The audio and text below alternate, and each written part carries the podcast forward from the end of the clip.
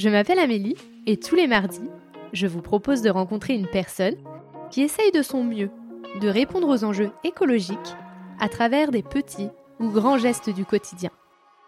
J'espère que vous écouterez avec affection leur chemin, leur combat, leur colère, ainsi que leur joie, leur fierté et leurs bons conseils.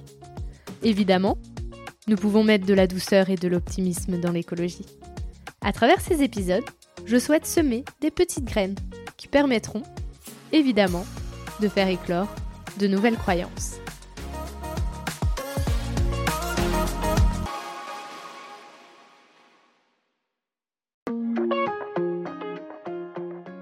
Aujourd'hui, quand je vois une plante, déjà, je vais pas forcément ponctionner sur elle une feuille ou autre pour les herbes aromatiques. Je vais avoir la dimension de tout ce que ça implique, le temps, le temps passé, la terre, les éléments, la force de la plante aussi qu'elle a eu pour pousser, Mm. pour nous donner ce qu'elle va nous donner. Je suis très pleine de reconnaissance à chaque fois quand euh, je mange des choses qui sont bonnes. Et puis après, il y a aussi la personne qui s'en est occupée, pourquoi elle s'en est occupée, l'histoire du terroir. Donc tout ça pour moi fait sens et écho.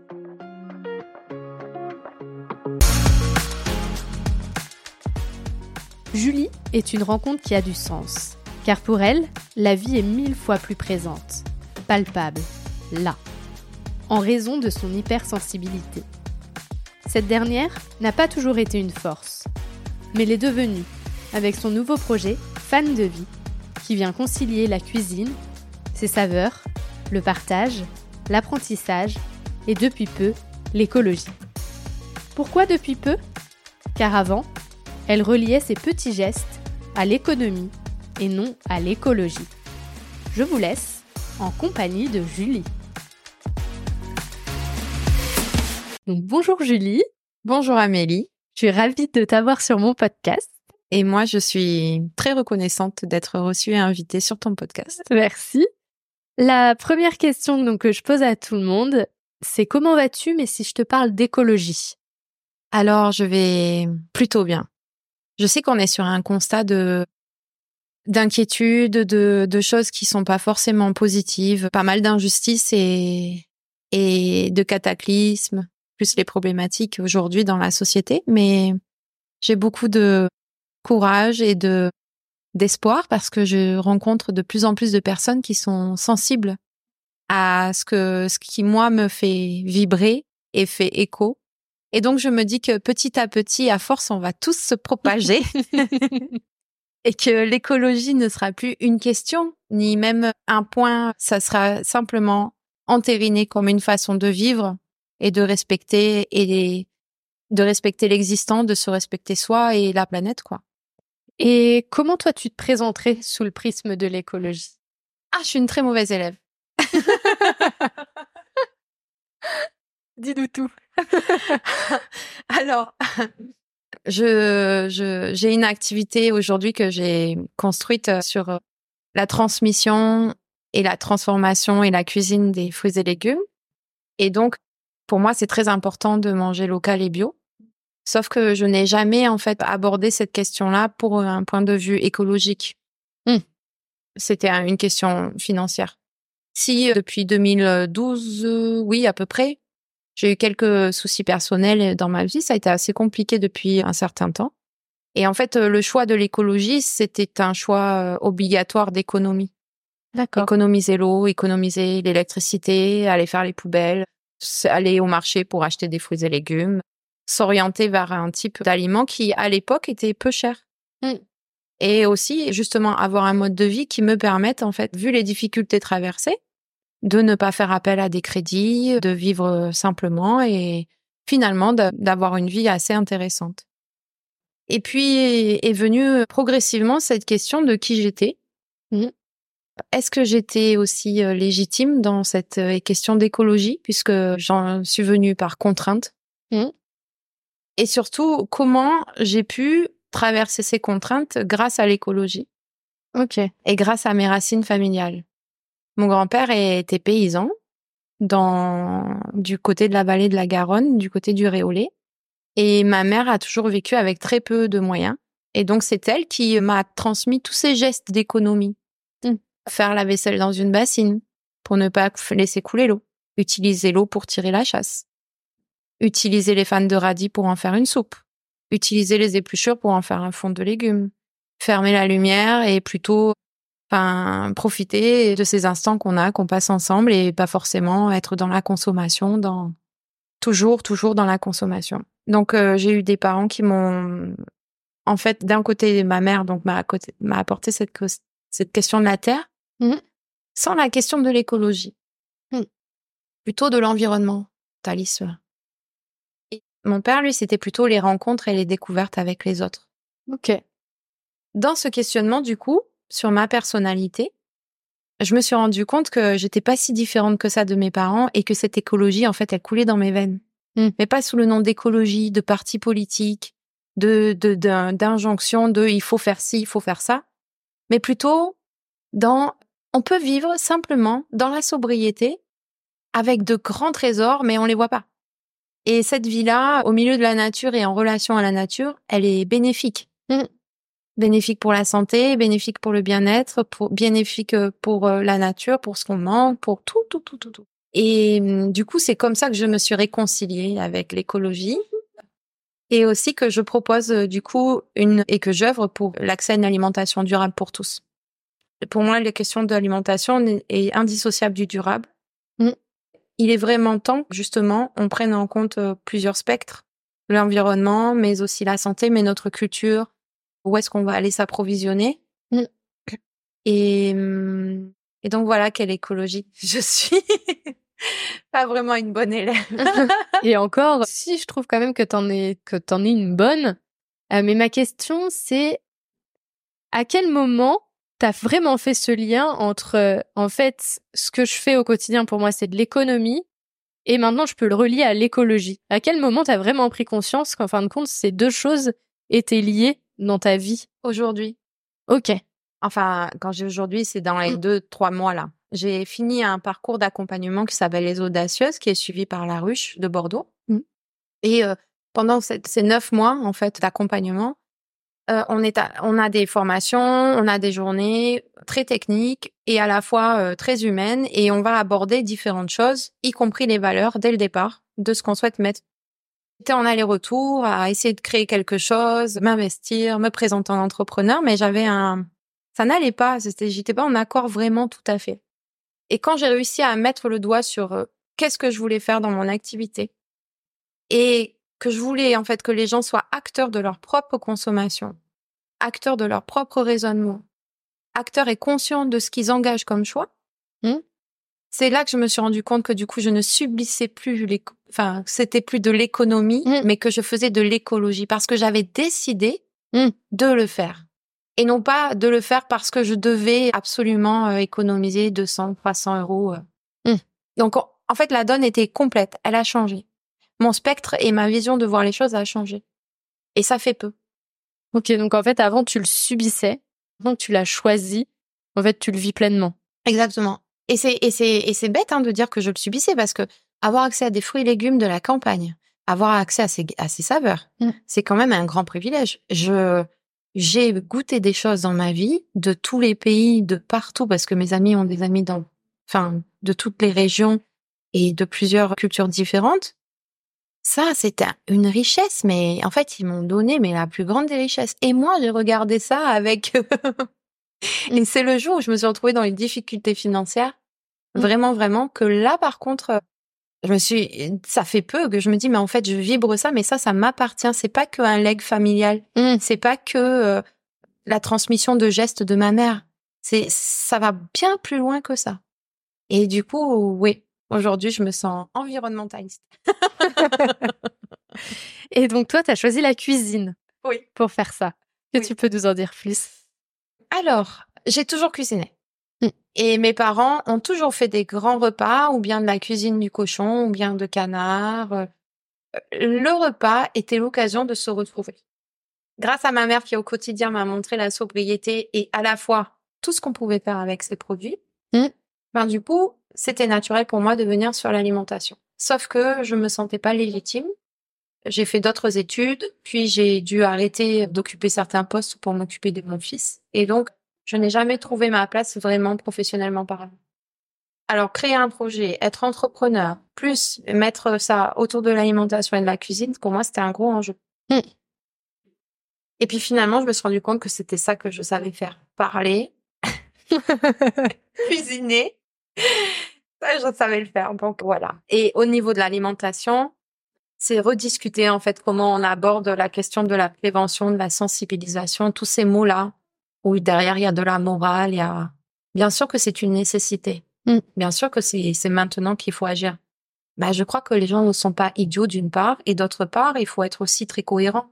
Mm. Il y a des propositions autour de nous qui sont pas du tout en accord avec la nature, ni même le bien-être Mm. de quiconque en fait. Mais on continue de les vendre et de les consommer. Donc oui, les gens sont acteurs, mais ils sont aussi beaucoup, beaucoup influencés. Mm. Quand on habite en ville, comme euh, aujourd'hui euh, la majorité des gens, on est quand même soumis à de nombreuses et nombreuses sollicitations. Mm. Donc euh, je- voilà, c'est un petit mix entre les deux. C'est suggérer, laisser le choix et à la fois euh, dire bon, faire réfléchir un petit peu. Et qu'est-ce que toi tu retrouves dans la cuisine? C'est quoi ton bonheur dans cette cuisine? Euh, le partage. Le partage et l'histoire. L'histoire de chaque produit, l'histoire du plat, comment on en est arrivé là, comment on le déguste, comment on le partage et comment on se rencontre. Parce que dans ce plus petit, enfin, par- sur les, sur les, c'est fou, mais sur les ateliers, il y a beaucoup de personnes différentes, d'horizons Mm. différents, d'âges différents, et on arrive toujours à trouver un point commun autour de la cuisine. Et ça, je trouve que c'est un dénominateur quand même très, c'est quelque chose qui est commun. On a tous besoin de manger, de se nourrir. Mm. Maintenant, il y a se nourrir et se nourrir. Qu'est-ce que, qu'est-ce qu'on a envie de nourrir et comment on se nourrit? Ça, c'est important. Voilà. C'était sur cette question. Je pense qu'il y a une autre dimension que l'alimentation pure et dure. Ok. Quand je fais un atelier aussi, moi, je me trouve enrichie de l'échange. Mm. Ce que les gens m'apportent, ça n'a aucune valeur. Et pourtant, pour moi, c'est la plus grande richesse. Mm.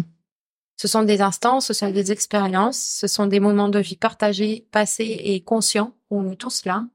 Et on me donne énormément. Et pour moi, c'est très important de traduire ça et de le transmettre à chaque atelier.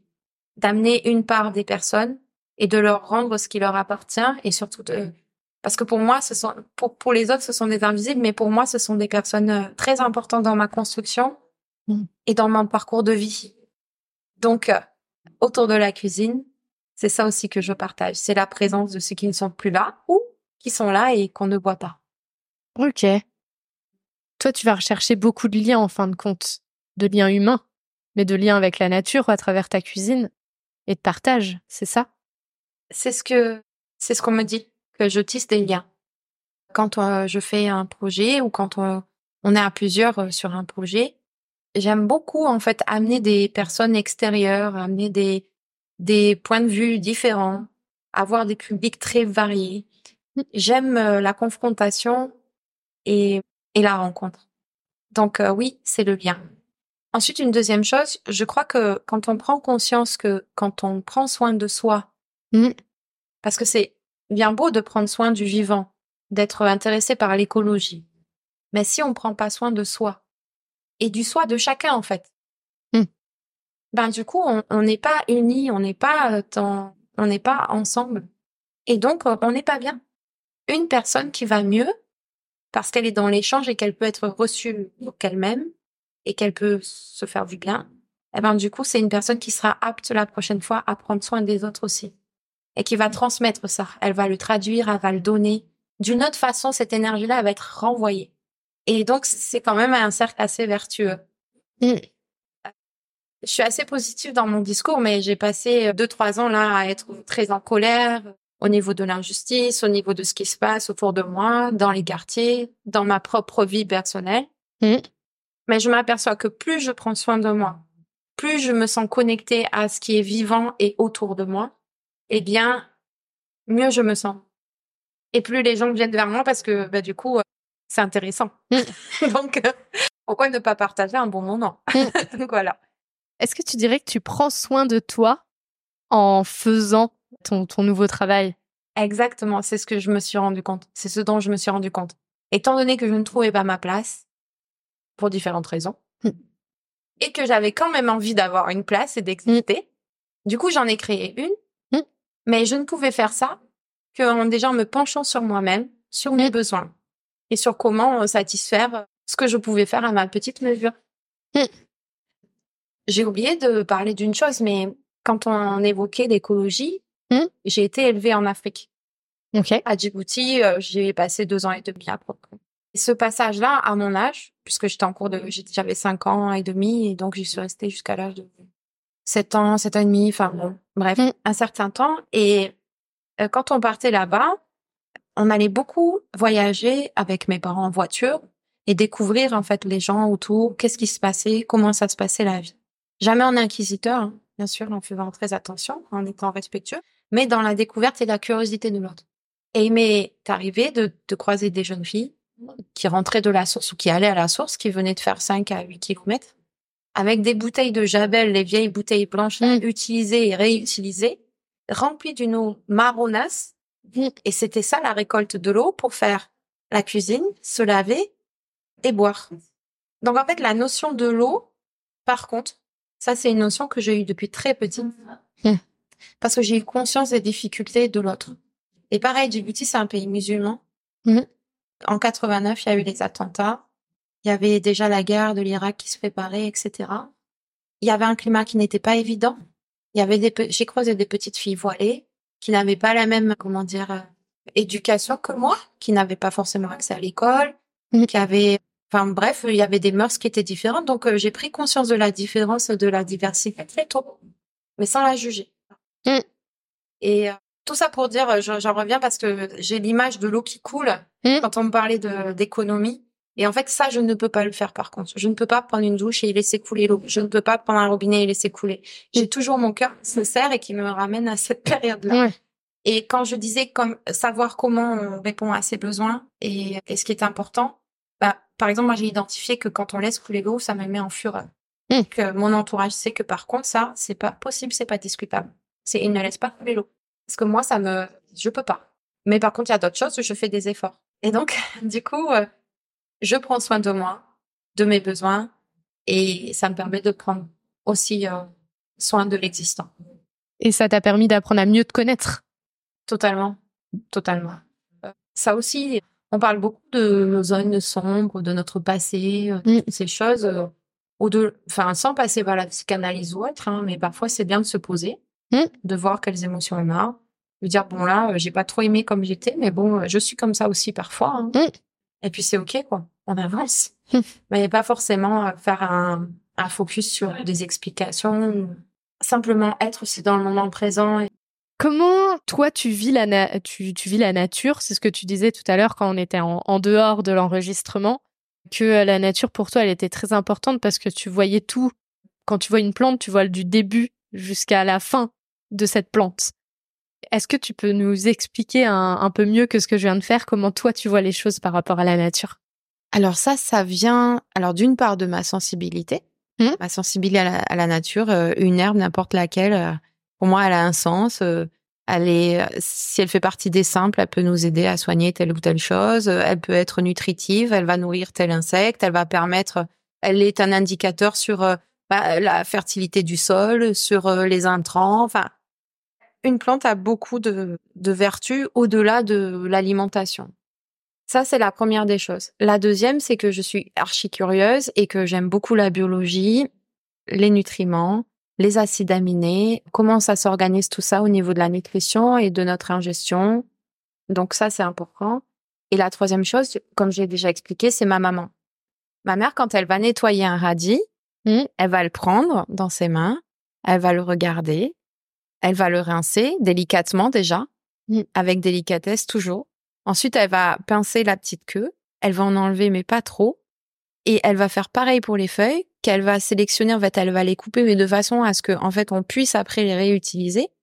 Donc déjà, dans le processus de la cueillette jusque à la, à la- à la transformation du produit, on est déjà dans le respect.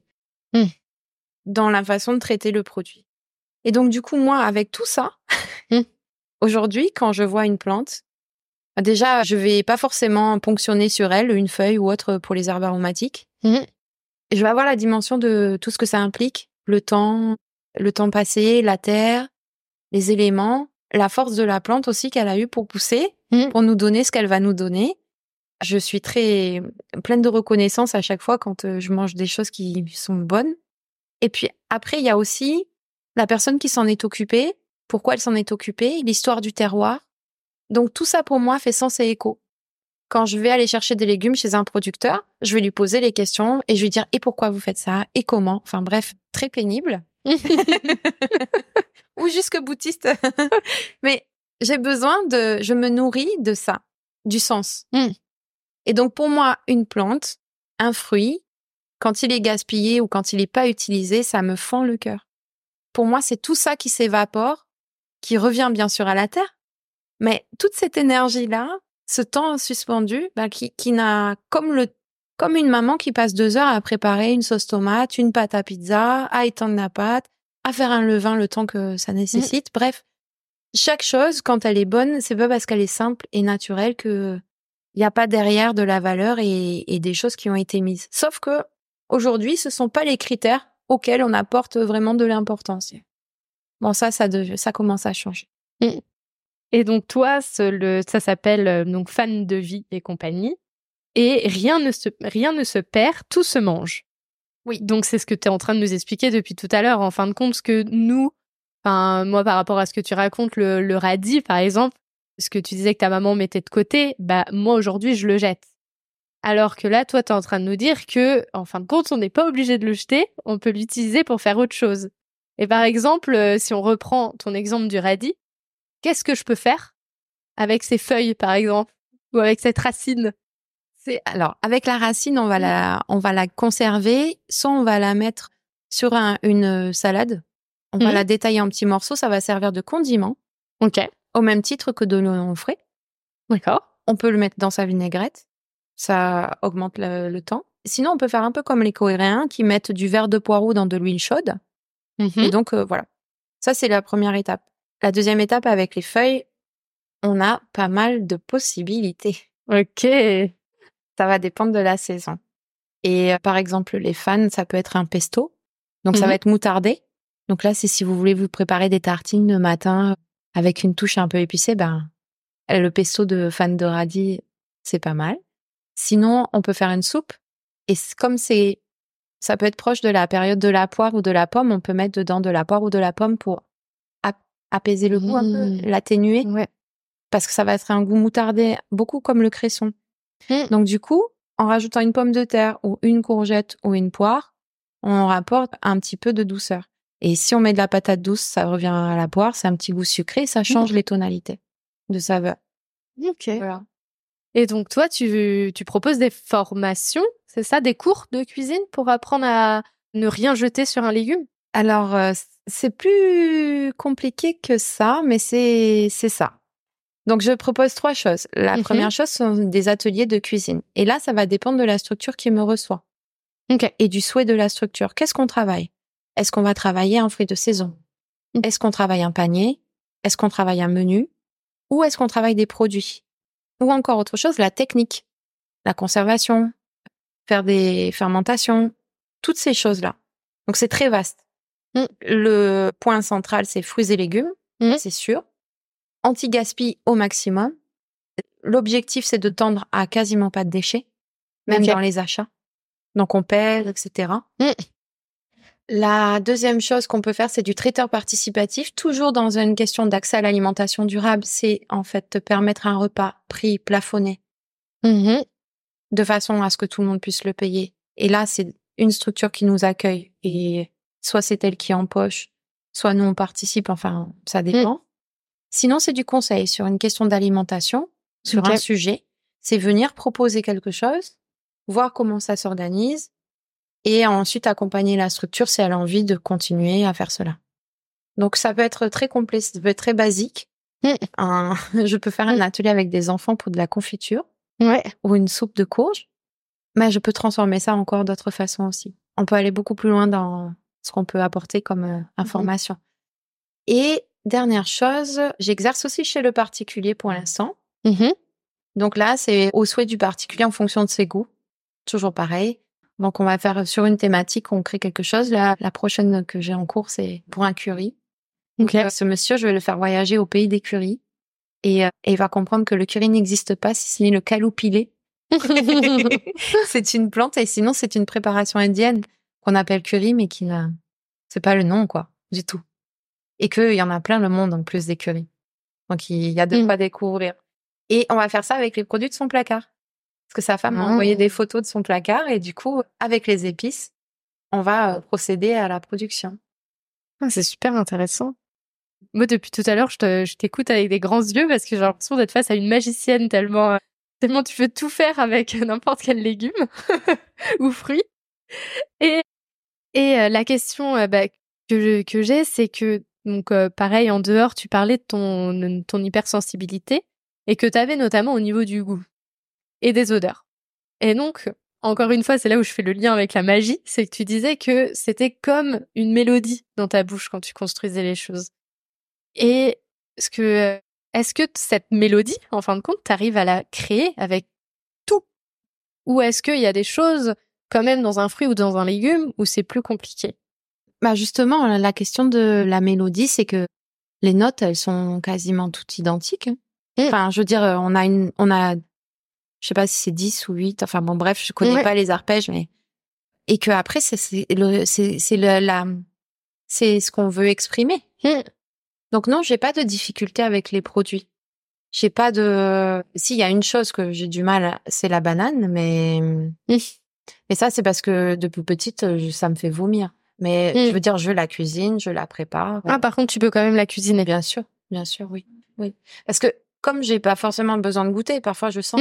Oui, c'est ce que j'allais te demander. Voilà, en fait, quand on en termes de chimie, il y a des explications. Quand on sent par exemple un bouillon, ça veut dire Mm. qu'il commence à y avoir la dispersion des saveurs. Mm. Donc là, soit on baisse son bouillon, soit ça veut dire que c'est le moment d'arrêter et qu'il est Mm. cuit. Enfin, il y a des moments comme ça qui ont de- du sens dans le processus. Et donc, je capte par le nez ou en goûtant. Et dès le départ, j'ai envie de quelque chose. Dès le départ, j'ai, je visualise quelque chose. Et après, je vois comment, avec ce que j'ai sous la main, je combine. Voilà. Ok. Donc, du coup, c'est vrai que je fais beaucoup d'improvisation. Beaucoup, beaucoup d'improvisation qui est construite sur beaucoup de travail. Alors ça, c'est très étonnant, mais je, je vais beaucoup travailler sur les épices que j'ai, sur les fruits et légumes, sur euh, les textures, sur euh, la technique, sur euh, les nouvelles tendances, sur les traditions aussi. Que j'aime à, à la fois partir dans l'Antiquité et venir Mhm. ici. Et donc, euh, c'est plutôt un mariage que j'essaye de faire. Ok. C'est ça. C'est un mariage. Ouais. C'est un mariage. Et on sait pas ce que ça va donner. Mm. On mélange, on associe, on a une envie, une intention, mais qu'est-ce que ça va donner au bout? C'est ça la question. Ouais, en fin de compte, on revient sur le sens. Encore une fois. tu m'en parlais depuis le début et en fait, oui, c'est vrai que ce sens, en fin de compte, tu le, tu le mets partout. J'ai pas le choix. Ah. C'est vrai que, tu vois, c'est toi qui mets le doigt dessus, c'est très rigolo parce que c'est en faisant ce podcast que je me rends compte de ça, mais je n'ai pas le choix. Euh, je- J'entends à moins de 10 décibels. Je, je suis éblouie par le soleil à certains stades. Le, la clim va me, je vais sentir comme si ça me fouettait la peau, comme si ça m'agressait avec le couteau. Euh, Les saveurs. J'ai une exaltation des, des, des saveurs qui montent en bouche, y compris pour euh, l'odeur. C'est pareil. Étant donné que tout ça me prend, euh, je peux faire que avec ça. C'est que ce que je connais. Mm. Tout a du sens, puisque je suis sens. Oui, est-ce que, bah, en gros, pour ceux qui n'auraient pas compris, c'est hypersensible, mais sur les cinq sens. Et donc, ce qui fait que bah, ça, ça peut t'aider, ça peut être un côté positif, mais qui peut être aussi compliqué aussi à vivre euh, tous les jours. Mais vu que depuis tout à l'heure, tu parles de sens tout le temps, c'est vrai qu'en fait, on revient aux cinq sens, en fin de compte, qui sont, sont très, très présents pour toi, quoi. Mais oui, parce que quand j'étais jeune, on me disait, mais toi, t'es hypersensible. Et moi, je regardais les gens, j'étais en colère. Non, je vois pas pourquoi vous dites ça. Et c'est vrai, parce que j'étais sensible. Et je le suis toujours, d'ailleurs. hein. Mais je prenais ça comme une insulte. Je prenais ça comme un truc où, ah ouais, mais t'es, trop émotive. Et c'est vrai aussi. C'est-à-dire que quelque chose qui, pour quelqu'un, représente une, une petite tape, moi, c'est un tsunami. Mm. Et on n'a pas la même perception et on pourra jamais se comprendre. Si la personne n'a pas conscience que je reçois un tsunami, et si elle continue de... C'est vrai que c'est vrai, tu as totalement raison. Et, et cette question d'émotion, je la, je la refusais. Mm. Je l'acceptais pas. Je n'acceptais pas d'être sensible, je n'acceptais pas d'être émotive, je n'acceptais pas l'empathie, je n'acceptais pas le, le bruit, je n'a- et jus- et jusqu'à il y a pas longtemps, c'est ça qui est rigolo, c'est que parce que j'ai été diagnostiquée il y a peu, jusqu'à il y a pas longtemps, je sautais partout comme un zèbre, je n'arrivais pas à me calmer, Mm. je passais tout le temps pour quelqu'un d'infatigable, et parfois je me rends compte que c'est cette hyper sollicitation qui m'a amené à ces états. Mm. Et à cet état de sensibilité où je n'en pouvais plus en fait. Donc tout me semblait tsunami parce que je, je n'en pouvais plus. Et maintenant que j'ai compris ça, maintenant qu'il y a des dispositifs en plus médicaux qui existent pour aider sur certaines choses, comme les appareillages auditifs ou des bouchons d'oreille pour le silence ou Mm. autre, eh bien là, effectivement, je suis moins sensible. Mm. Je suis moins, je me sens moins agressée. Ouais. Là, c'est possible. Et là, c- maintenant, je suis d'accord. je veux bien ces cadeaux mal emballés. Et en même temps, tu sais, tu disais que tu voulais pas de cette sensibilité et de ces émotions. Et pour autant, je, je pense que dans ta cuisine, on les retrouve, toutes ces émotions. Alors, c'est ça, je, je finis par l'accepter. Ouais. C'est vrai que quand euh, on cuisine, parce que Mm. pour moi, enfin, je suis pas là pour faire mes recettes de cuisine. Mm. J'amène les gens à cuisiner. Le résultat, c'est ce qu'ils vont eux mettre et donner. Mm. J'y mets pas trop les mains finalement. Mm. Beaucoup dans la logistique, la préparation, l'organisation et l'accompagnement, Mm. mais pas dans la cuisine en elle-même. Mm. Je transmets les astuces, mais je, je ne fais quasiment pas. Et les gens me disent toujours ah mais c'est excellent, ah mais c'est ex- excellent. Alors je me dis que quand on s'aime beaucoup et quand on passe des bons moments, ben la cuisine elle est encore meilleure. Ouais. Ouais. Quels sont tes, tes objectifs par rapport à soit la cuisine, soit ce que tu fais en ce moment dans l'entrepreneuriat ou par rapport à l'écologie? Quels sont tes, tes futurs objectifs? Qu'est-ce que tu voudrais mettre en place? Non pas ce que j'aimerais mettre en place, mais ce que j'aimerais qu'il soit une prise de conscience mondiale, c'est que, bah, comme on le disait, l'écologie, c'est pas du tout une option. Mm. C'est même pas une question politique. C'est il faut Mm. absolument que chacun s'y mette. Mm. Que ce soit gouvernemental, que ce soit les entreprises. Je veux dire, c'est plus une discussion, en fait. Ensuite, j'aimerais bien, moi, me sentir un peu mieux. Mm. Voilà, parce que finalement, si je fais tout ça, c'est beaucoup pour moi Mhm. dans un premier lieu. Et deuxièmement, j'aimerais que l'association Fan de Vie soit un lieu collectif de réflexion et d'engagement sur l'alimentation durable. Et qu'on ne questionne pas la question du budget, du prix ou autre, Mhm. que ça, ce soit pas la question du tout, quoi. Bon, c'est pas le cas hein, aujourd'hui, mais voilà. Que l'humain soit au cœur de chacun et que chaque personne qui vienne, elle y trouve des relais différents, mais pas que d'alimentation durable. Plein d'autres choses. Enfin, pas que d'alimentation, pardon. Mais si concernant l'environnement, concernant euh, des questions professionnelles, sociales ou autres, qu'il y a un vrai réseau de d'entraide qui se tisse et est bienveillant et que et que cette association ne reproduise pas non plus les dérives qu'on peut voir dans certaines associations qui grossissent beaucoup et qui se déshumanisent, qui perdent leur cœur. Mm. J'aimerais et c'est pour ça que je veux qu'il y ait d'autres personnes. Je veux pas être à la tête de moi. Je veux qu'on soit ensemble. Ouais. Mm. Tu veux un partage au sein même de, de, la, enfin, de la création et de la construction Tout à fait. de cette association. de cette association. Sur un plan un peu plus large, euh, ben j'aimerais bien faire des médias et pouvoir distribuer et partager ça euh, via les réseaux. Mais c'est beaucoup de travail. Hein. Mm. C'est pas les podcasts et, Ouais. puis, euh, et Ouais. puis les montages vidéo. Ah. Donc j'y suis pas. J'aimerais, en termes d'objectifs en lien avec l'écologie, que chacun pense que quand il cultive en fait l'avenir, Mhm. il se nourrit, il nourrit son prochain, et, que simplement faire des petits gestes au quotidien, c'est déjà beaucoup. Mm. Parce qu'on a tous des problèmes, on est tous chargés de plein de choses et de questions, mais des petites actions, c'est déjà beaucoup. Et donc toi qui disais que tu avais eu des grosses difficultés dans ta vie, que là, ces derniers temps, tu as réussi à trouver les, les mots à tes mots, on va dire. Qu'est-ce que tu pourrais donner comme conseil à des personnes qui pourraient être un peu perdues comme tu l'étais avant de, avant de te trouver là euh, ces derniers temps? Le premier, c'est de rigoler et de s'amuser, de se détendre.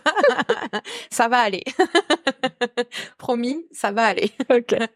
Le deuxième, c'est de faire le point régulièrement, de s'octroyer des temps et des rendez-vous avec soi-même. On n'arrête pas de courir, de dire ah j'ai pas le temps, j'ai pas ci, j'ai pas là. Aujourd'hui, je m'aperçois que ça, c'était des excuses. Je n'acceptais pas de me regarder parce que j'avais très peur de ce que j'allais découvrir. Mm. La deuxième chose, c'est de regarder ce qui compte pour nous. Mm. Vraiment, ce qui nous fait vibrer et ce qui nous nourrit. Et du coup, d'arrêter de se poser la question pourquoi, mais plutôt de se dire comment. Ok.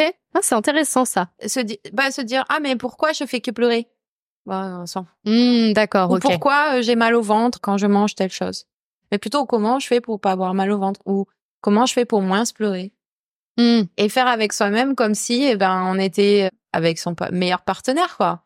Qu'est-ce que tu ferais à- qu'est-ce que tu dirais à ton meilleur ou ta meilleure amie ou toi-même? Hmm. Enfin bon bref. Et et la dernière chose c'est accueillir et ne pas se juger. On a Mm. parlé par, tout à l'heure des zones de noirceur, des zones un Mm. peu compliquées. Ouais. J'ai eu cette période, même en termes d'écologie, où j'ai fait un rejet total de tout. Euh, j'en avais marre du tri, j'en avais marre des poubelles, j'en avais marre du compost, j'en avais marre des moucherons, j'en avais marre de Mm. tout. Eh Ben, j'ai accepté. Mm. J'ai dit, bon, mais comment je fais? Aujourd'hui, c'est lourd pour moi. Comment je, je me libère un petit peu des contraintes? Et puis, quand ça ira mieux, je repartirai. Et donc, voilà, c'est ça que je donnerais comme conseil, de cultiver l'espoir. Parce que je crois que l'espoir et l'amour, c'est deux choses hyper solides. Voilà.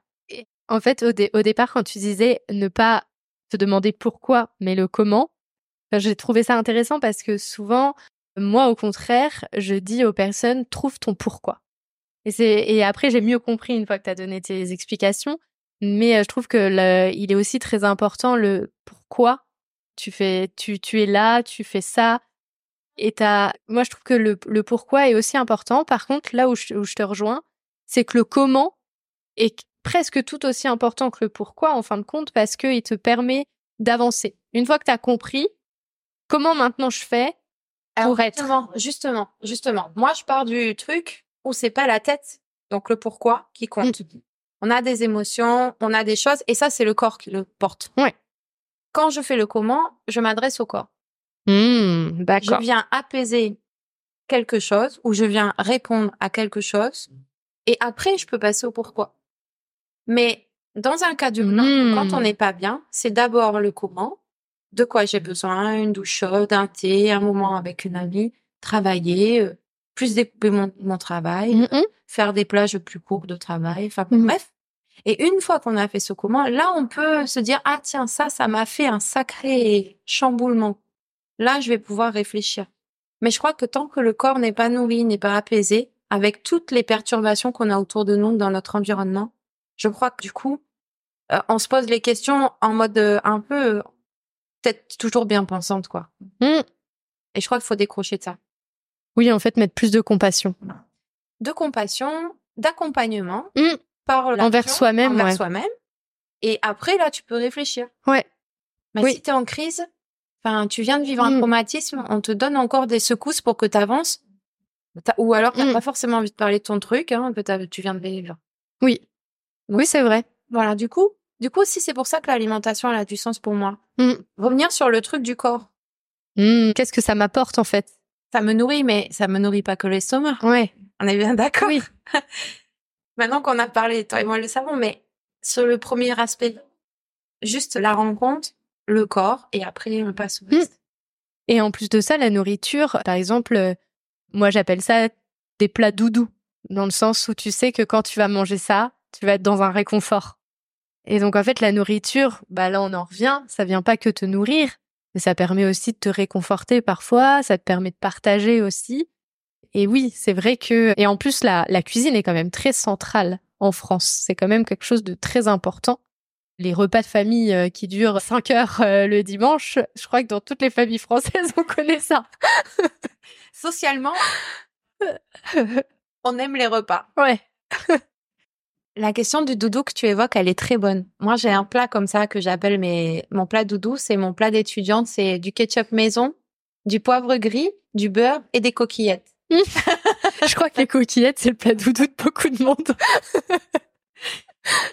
on va faire un petit rebond, mais là, on va aborder encore une autre question qui aussi me passionne, c'est la Madeleine de Proust. Mm. Le goût, où est-ce qu'il est, où est-ce qu'il est classé? Comment fonctionne le goût? Et si on arrive à savoir comment fonctionne le goût, là, on a des pistes pour le sucre aussi. Ah tiens, et on vient sur les neurosciences et bim, on arrive sur un comportement, sur euh, sur un sur un comment dire, sur un corps qui reçoit euh, des aliments et ça peut générer telle ou telle chose. Et avec des plats doudous, Mm. on peut se faire du bien, mais un bien énorme. Ça peut nous rebooster. Ça fait partie de nos ressources, de notre énergie. Parce que la tomate grillée de mamie, ça, jamais tu la goûteras ailleurs. Ce- Ces tomates, son sol, les sarments avec le goût que ça a, enfin, peu importe où la Mm. poêle, enfin, mais ça, c'est, ça, tu ne peux les retrouver nulle part ailleurs. Et ça crée des émotions. Mm. Et l'alimentation, c'est, et voilà. Et là, on en revient au passé. Il y a un livre en ce moment, Vivre avec son passé de Pépin, qui dit ça justement, qui dit que il, il évoque la Madeleine de Proust.